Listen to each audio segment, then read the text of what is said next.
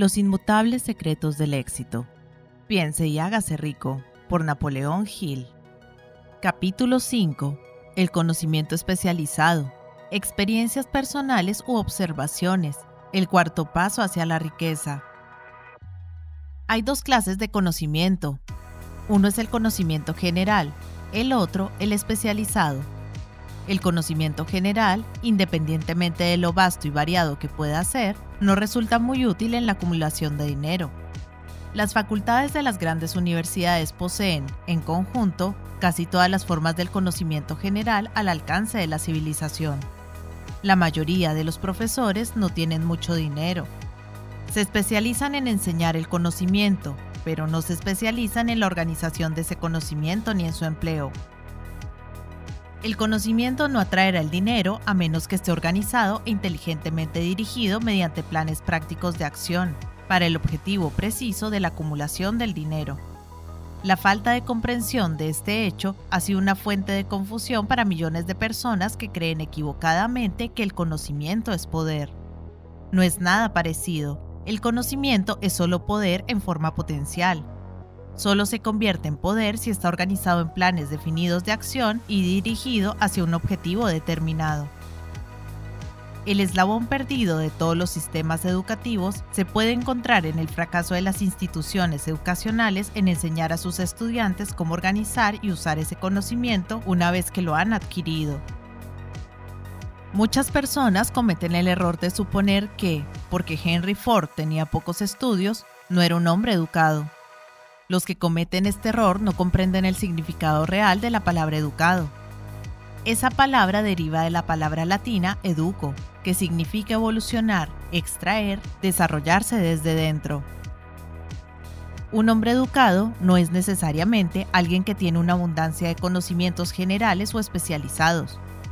Un hombre educado es el que ha cultivado las facultades de su mente de tal manera que puede adquirir cualquier cosa que se proponga o su equivalente sin violar los derechos de los demás. El ignorante que amasó una fortuna. Durante la Primera Guerra Mundial, un periódico de Chicago publicó ciertos editoriales en los que, entre otras cosas, a Henry Ford se le llamaba ignorante pacifista. El señor Ford objetó estas afirmaciones y demandó al periódico por difamación.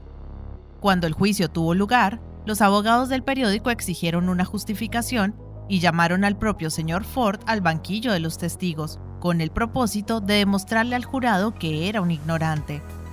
Los abogados le hicieron a Ford una gran variedad de preguntas, todas dirigidas a demostrar de manera evidente que si bien quizás poseyese una cantidad considerable de conocimientos especializados en lo que se refería a la fabricación de automóviles, básicamente era un ignorante. A Ford le hicieron preguntas del estilo de ¿quién fue Benedict Arnold? y ¿cuántos soldados enviaron los británicos a las colonias americanas para sofocar la rebelión de 1776? En respuesta a esta última pregunta, el señor Ford replicó, Ignoro la cantidad exacta de soldados que los británicos enviaron, pero he oído decir que fue una cifra considerablemente mayor que la de los que regresaron. Finalmente, el señor Ford acabó por cansarse de este tipo de preguntas y para contestar una particularmente ofensiva, se inclinó hacia adelante, señaló con el dedo al abogado que había hecho la pregunta y dijo, si de veras quisiera responder la pregunta tonta que acaba de hacerme o cualquiera de las otras que me ha hecho, Permítame recordarle que en mi escritorio tengo una hilera de botones y que apretando el adecuado puedo llamar en mi ayuda a hombres capaces de responder cualquier pregunta que quiera hacerles en lo que concierne al negocio al que he dedicado casi todos mis esfuerzos. Ahora dígame, ¿para qué necesito llenarme la cabeza con conocimientos generales con el fin de contestar preguntas cuando dispongo de hombres a mi alrededor que pueden proporcionarme cualquier conocimiento que les pida? Indudablemente, esa fue una respuesta con mucha lógica, y dejó confundido al abogado.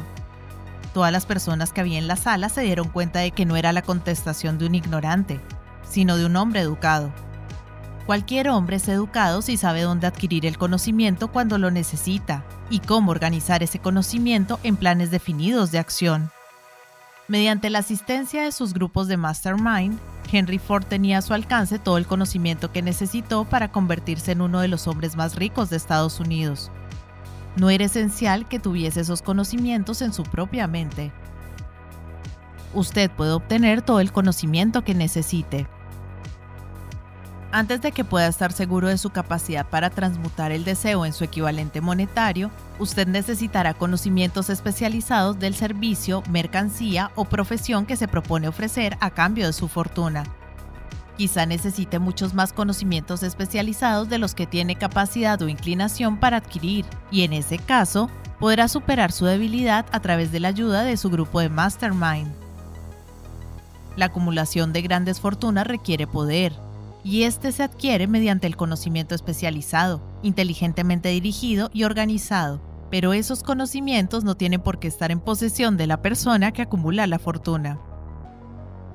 El párrafo precedente debe dar ánimos y esperanza al hombre con la ambición de acumular una fortuna, que no ha adquirido la educación necesaria para emplear ese conocimiento especializado como probablemente necesite. Los hombres a veces pasan por esta vida sufriendo complejos de inferioridad porque no son hombres educados. El hombre que puede organizar y dirigir un grupo de mastermind, un grupo de hombres que posee conocimientos útiles para la acumulación de dinero, es un hombre tan educado como cualquiera de los que componen el grupo. Thomas A. Edison tuvo solo tres meses de escolarización durante toda su vida. No le faltó educación ni murió pobre. Henry Ford no llegó a sexto grado de la escuela primaria, pero se las arregló muy bien en el plano económico.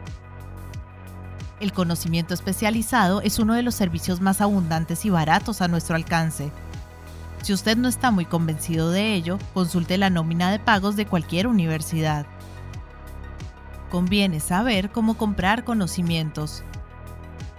Antes que nada, decía el tipo de conocimientos especializados que necesita y la razón de esa necesidad. En gran medida, el propósito primordial de su vida, el objetivo por el que usted se está esforzando, lo ayudará a determinar qué conocimientos necesita. Con esta pregunta planteada, su próximo paso requiere que usted tenga información precisa sobre fuentes de información fiables. Las más importantes son A. Las propias experiencias y educación. B. Experiencia y educación disponibles a través de la cooperación de otras personas, Mastermind. C. Escuelas técnicas y universidades. D. Bibliotecas públicas libros y publicaciones periódicas donde se pueden encontrar todos los conocimientos organizados por la civilización. E. Cursos especiales de aprendizaje, en escuelas nocturnas y academias por correspondencia particularmente. A medida que los conocimientos se van adquiriendo, deben organizarse con el fin de emplearlos para un propósito definido mediante planes prácticos. El conocimiento no tiene otro valor que el que se puede aprovechar de su aplicación en aras de un objetivo valioso. Si usted considera la posibilidad de cursar estudios adicionales, determine la finalidad por la que desea esos conocimientos que está buscando y luego averigüe dónde pueden obtenerse ese tipo de conocimientos, de fuentes fiables. En todas las ocupaciones, las personas que tienen éxito nunca dejan de adquirir conocimientos especializados, relacionados con su objetivo principal, negocio o profesión. Aquellos que no tienen éxito suelen cometer el error de creer que la etapa de adquisición de conocimientos acaba cuando uno termina la escuela. La verdad es que la escuela hace muy poco más que mostrarnos el camino de cómo adquirir conocimientos prácticos. La orden del día es la especialización. Esta verdad fue puesta de relieve por Robert P. Moore, antiguo director de empleo de la Universidad de Columbia, en un artículo periodístico los especialistas más buscados. Los candidatos más buscados por las agencias de empleo son las personas que se han especializado en algún campo, diplomados en escuelas empresariales que tengan experiencia en contabilidad y estadística, ingenieros de todo tipo, periodistas, arquitectos, químicos y también líderes destacados y hombres mayores, enérgicos y activos. El hombre que ha sido activo durante sus estudios, cuya personalidad le permite llevarse bien con toda clase de gente y que ha hecho un trabajo adecuado con sus estudios, tiene un perfil más favorable que el estudiante más estrictamente académico. Algunos, gracias a sus múltiples y variadas cualificaciones, han recibido variadas ofertas de trabajo y varios hasta seis. En una carta al señor Moore en relación con posibles egresados de su universidad, una de las mayores compañías industriales líder en su campo, decía, Estamos interesados sobre todo en encontrar hombres capaces de lograr progresos excepcionales en niveles de gerencia. Por esta razón, prestamos particular atención a cualidades de carácter, inteligencia y personalidad, por encima de formaciones educacionales específicas. Proposición de aprendizaje. Al proponer un sistema de aprendizaje para estudiantes en oficinas, tiendas y ocupaciones industriales durante las vacaciones de verano, el señor Moore afirmaba que, después de dos o tres años de estudios universitarios, a cada estudiante hay que pedirle que elija un curso determinado para el futuro y que disminuya el paso si no ha hecho más que derivar sin propósito definido por un currículum sin especialización académica. Los colegios y las universidades tienen que afrontar la consideración práctica de que todas las profesiones y ocupaciones hoy en día exigen especialistas. Decía, tratando de fomentar el hecho de que las instituciones educacionales acepten más directamente la responsabilidad de la orientación vocacional. Una de las fuentes más fiables y prácticas de conocimiento al alcance de aquellos que necesitan educación especializada son las escuelas nocturnas, que funcionan en muchas ciudades grandes. La enseñanza por correspondencia proporciona conocimientos especializados en cualquier sitio a donde llegue el correo, y sobre todo los temas que se pueden tratar por el método de enseñanza a distancia. Una de sus ventajas es la flexibilidad del programa, que permite estudiar durante el tiempo libre. Otra ventaja de trabajar en casa, si se ha elegido una academia adecuada, es el hecho de que la mayor parte de los cursos que las academias de enseñanza por correo ofrecen incluyen generosos privilegios de consulta que pueden ser muy valiosos para el que necesita conocimientos especializados. No importa el lugar de residencia, uno puede aprovechar todas esas ventajas. Una lección de una agencia de cobros. Por lo general, nunca se aprecia lo que se adquiere sin esfuerzo y sin coste alguno, y muchas veces se lo desacredita. Tal vez esta sea una de las razones por las que aprovechamos tan poco de nuestra maravillosa oportunidad en las escuelas públicas. La autodisciplina que uno recibe de un programa de estudios especializados compensa hasta cierto punto la oportunidad desperdiciada cuando el conocimiento estaba a nuestro alcance, gratis. Las escuelas por correspondencia son instituciones comerciales muy organizadas. Sus tarifas de matrícula y de enseñanza suelen ser tan bajas que se ven forzadas a insistir en la puntualidad y obligatoriedad de los pagos al verse obligado a pagar, al margen de que se obtengan buenas notas o no, tiene sobre el estudiante el efecto de seguir adelante con el curso, incluso cuando preferiría dejarlo.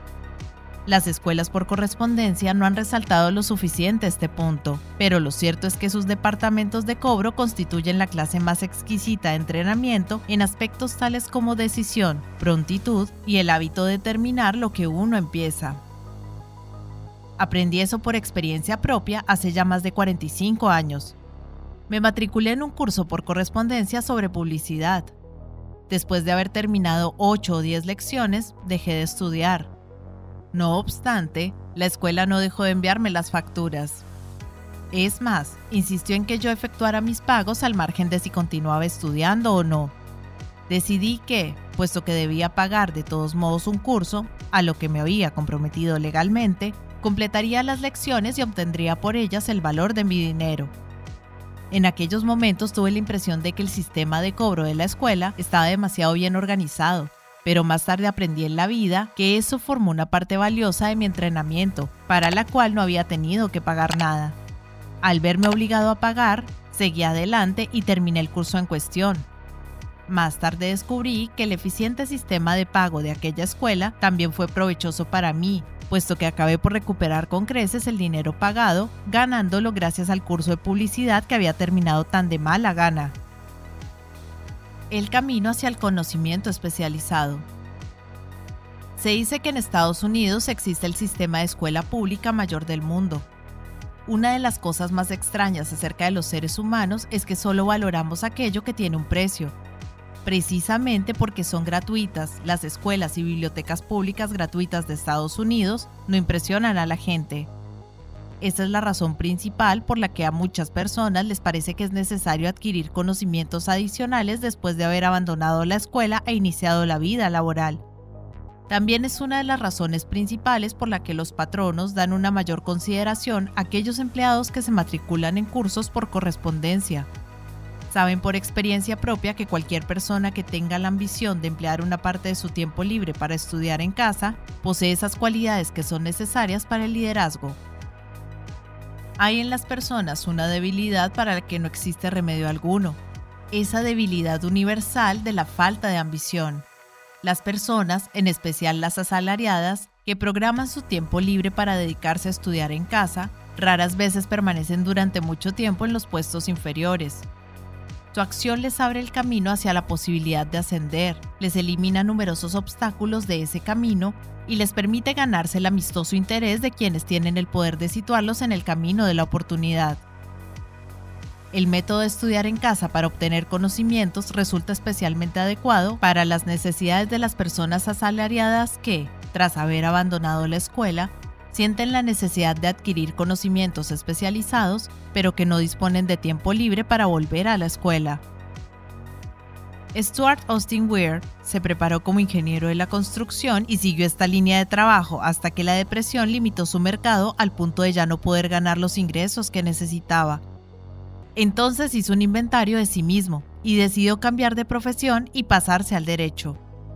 Volvió a la escuela y siguió cursos especiales mediante los que se preparó como abogado mercantil. Completó su preparación y pasó los exámenes finales para obtener el título. A partir de ahí, no tardó en labrarse una carrera muy lucrativa con la práctica de la abogacía. Solo para dejar las cosas bien claras y para anticiparme a las justificaciones de quienes dirán yo no podría ir a la escuela porque tengo que mantener una familia, o bien, soy demasiado viejo para esas cosas. Añadiré que el señor Weir tenía más de 40 años y estaba casado cuando regresó a la escuela a estudiar. Al seleccionar cursos altamente especializados en las universidades que estaban mejor preparadas para enseñar los temas elegidos, el señor Weir completó en dos años el trabajo para el que la mayoría de los estudiantes de leyes necesitan emplear cuatro vale la pena saber cómo adquirir el conocimiento. Una idea simple que dio resultado. Consideremos un caso específico. Un vendedor en un supermercado se encontró de pronto sin empleo. Como tenía un poco de experiencia en contabilidad, se matriculó en un curso de contabilidad especial, se familiarizó con las últimas novedades en la rama contable y equipos de oficina y se puso a trabajar por su cuenta. Empezó con el supermercado para el que había estado trabajando e hizo contratos con más de 100 pequeños comerciantes para llevarles la contabilidad, cobrándoles una tarifa mensual muy baja. Su idea era tan práctica que pronto empezó a prepararse una oficina portátil en un pequeño camión de reparto, equipado con máquinas modernas de teneduría de libros. En la actualidad posee una flota de estas oficinas rodantes y cuenta con un extenso equipo de ayudantes y así puede proporcionar a los pequeños comerciantes un servicio de contabilidad equivalente a los mejores a un precio muy bajo. El conocimiento especializado, sumado a la imaginación, fue el ingrediente de este negocio peculiar y provechoso. El año pasado, el propietario de ese negocio pagó en impuestos sobre la renta casi 10 veces más de lo que el supermercado donde trabajaba pagó por impuestos. El comienzo de ese provechoso negocio fue una idea. Ya que yo tuve el privilegio de proporcionarle esa idea al vendedor sin empleo, me tomo ahora el privilegio aún mayor de sugerir otra idea que tiene la posibilidad de ingresos todavía mayores. Esta me la sugirió el vendedor que dejó las ventas para vender el negocio de la contabilidad en bases de mayoristas. Cuando le sugerí ese plan como solución a su problema de desempleo, exclamó enseguida, me gusta la idea, pero no sabría cómo convertirla en dinero.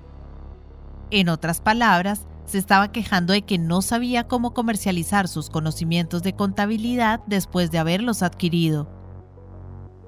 Así, eso generaba otro problema que había que resolver. Con ayuda de una joven mecanógrafa que podía escribir toda la idea, preparó un librito muy atractivo donde se escribían las ventajas del nuevo sistema de contabilidad. Las páginas se hallaban cuidadosamente mecanografiadas y pegadas a un álbum que se usaba como una especie de vendedor mudo, donde la historia de este nuevo negocio se relataba con tanta eficacia que muy pronto su propietario empezó a tener más clientes de los que podía atender. Un plan probado para conseguir el empleo ideal. Hay miles de personas en todo el país que necesitan los servicios de un especialista en ventas capaz de prepararles un currículum atractivo para ofrecer sus servicios personales. La idea que se describe aquí nació de la necesidad de subsanar una emergencia que había que superar, pero no le ha sido útil solo a esa persona. La mujer que creó la idea tenía una imaginación brillante. En su idea recién nacida, vio una nueva profesión que serviría a los miles de personas que necesitan asesoramiento práctico para vender sus servicios personales.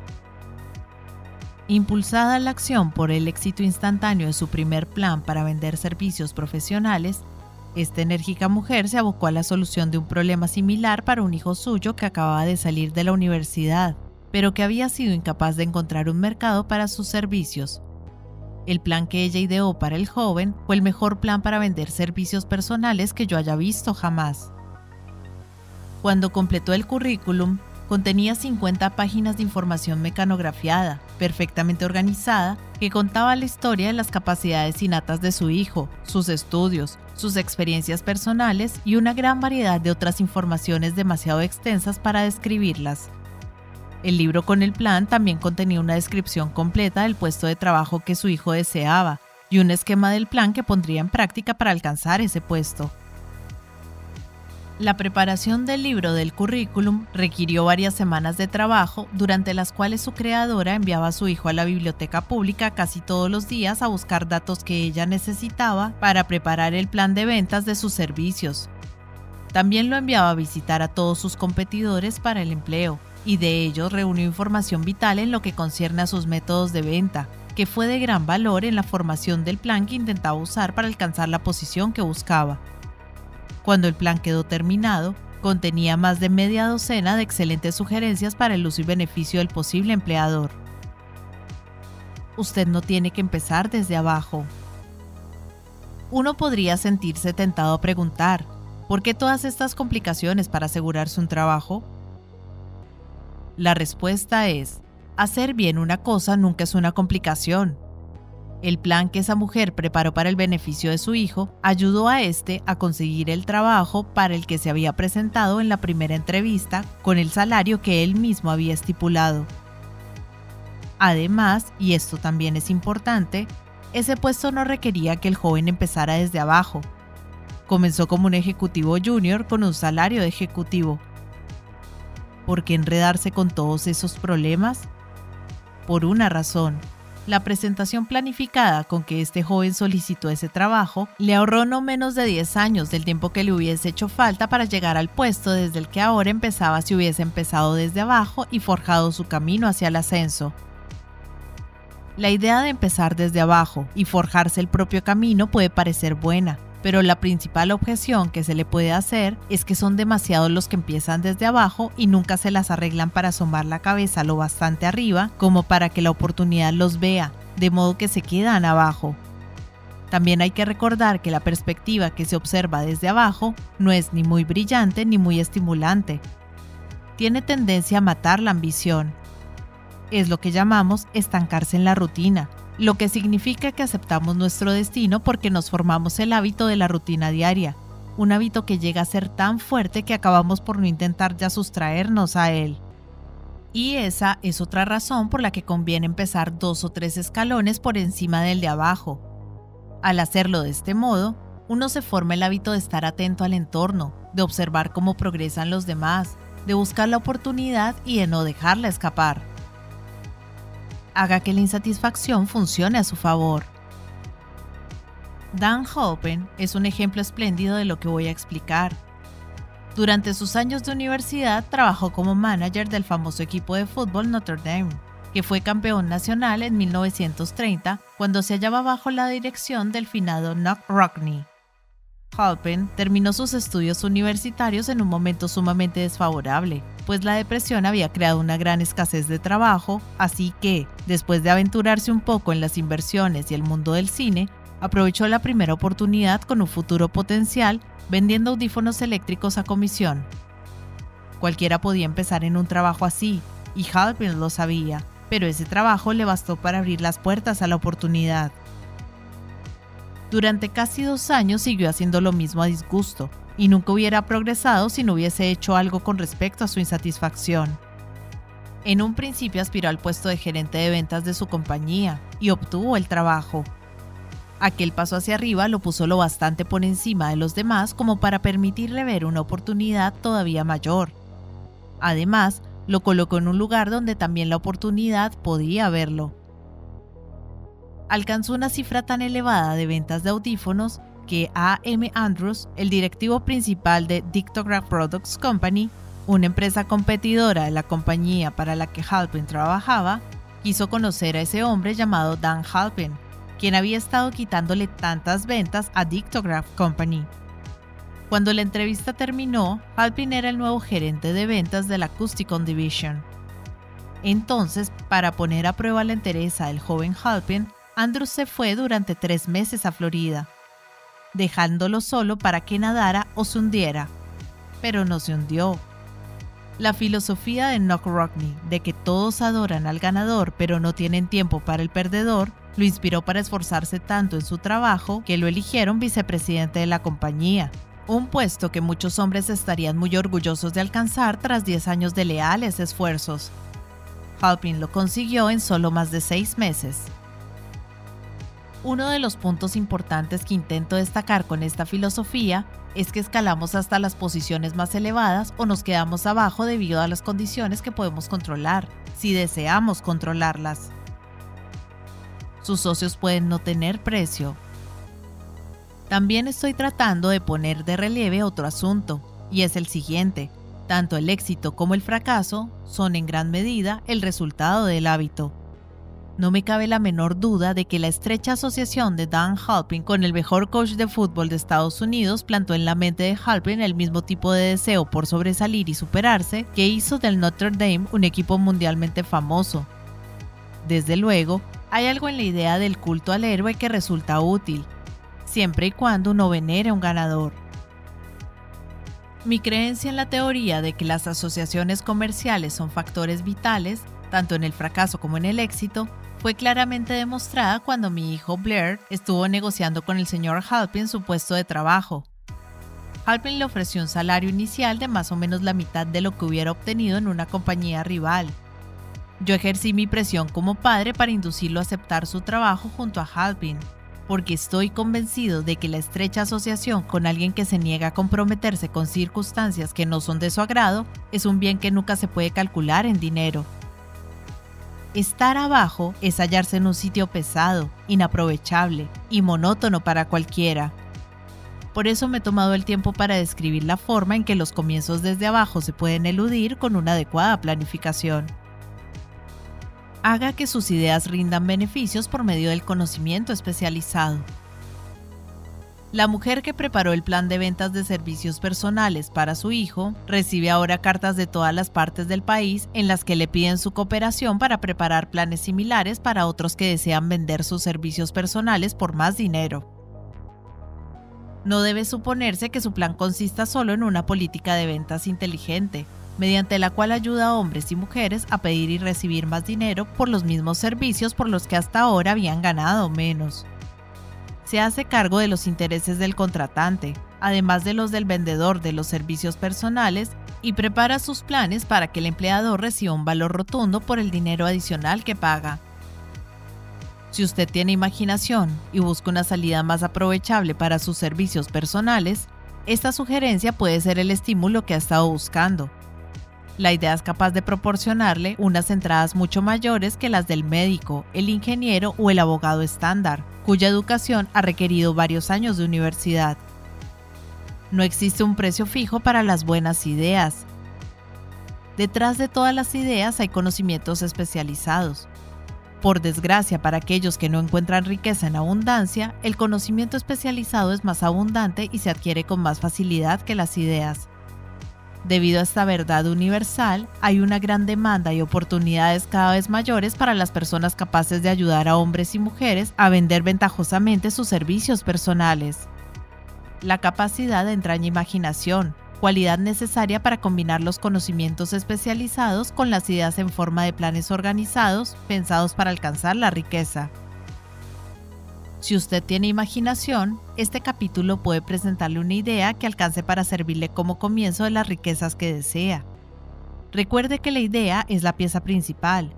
Los conocimientos especializados se pueden encontrar a la vuelta de la esquina, de cualquier esquina.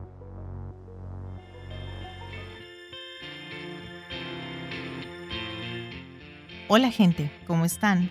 Mi nombre es Carolina, yo soy la voz de audiolibros Leyendo Juntos. Este es un hermoso proyecto que pretende poner un poco de buena vibra y felicidad allá afuera, acompañando a las personas en su cotidiano con diferentes tipos de lectura, desde aventura, suspenso, terror, cuentos para niños, autoayuda, meditaciones, en fin, lo que se les ocurra. Espero que hayan disfrutado del audio, para mí es todo un honor que compartan su precioso tiempo conmigo y ya saben, abajo del audio siempre está la famosa y mágica cajita de descripción donde pueden encontrar cosas tan fascinantes como mis redes sociales. Si quieren comunicarse conmigo, si quieren dejarme un mensaje, si quieren preguntarme algo, sugerirme algo o si no les gustó y simplemente quieren quejarse, siéntanse libres de ir y expresarme todo lo que crean necesario. Pero si realmente les gustó el audio y me quieren apoyar, pueden pasarse por YouTube y seguirme y darle un me gusta a todo lo que disfruten. Ya si les caí súper bien, pueden dar una vueltica por Patreon, donde me pueden ayudar como las personas de apoyo y las personas incondicionales que por el valor de uno o dos cafecitos al mes me están apoyando un montón y me ayudan a seguir adelante.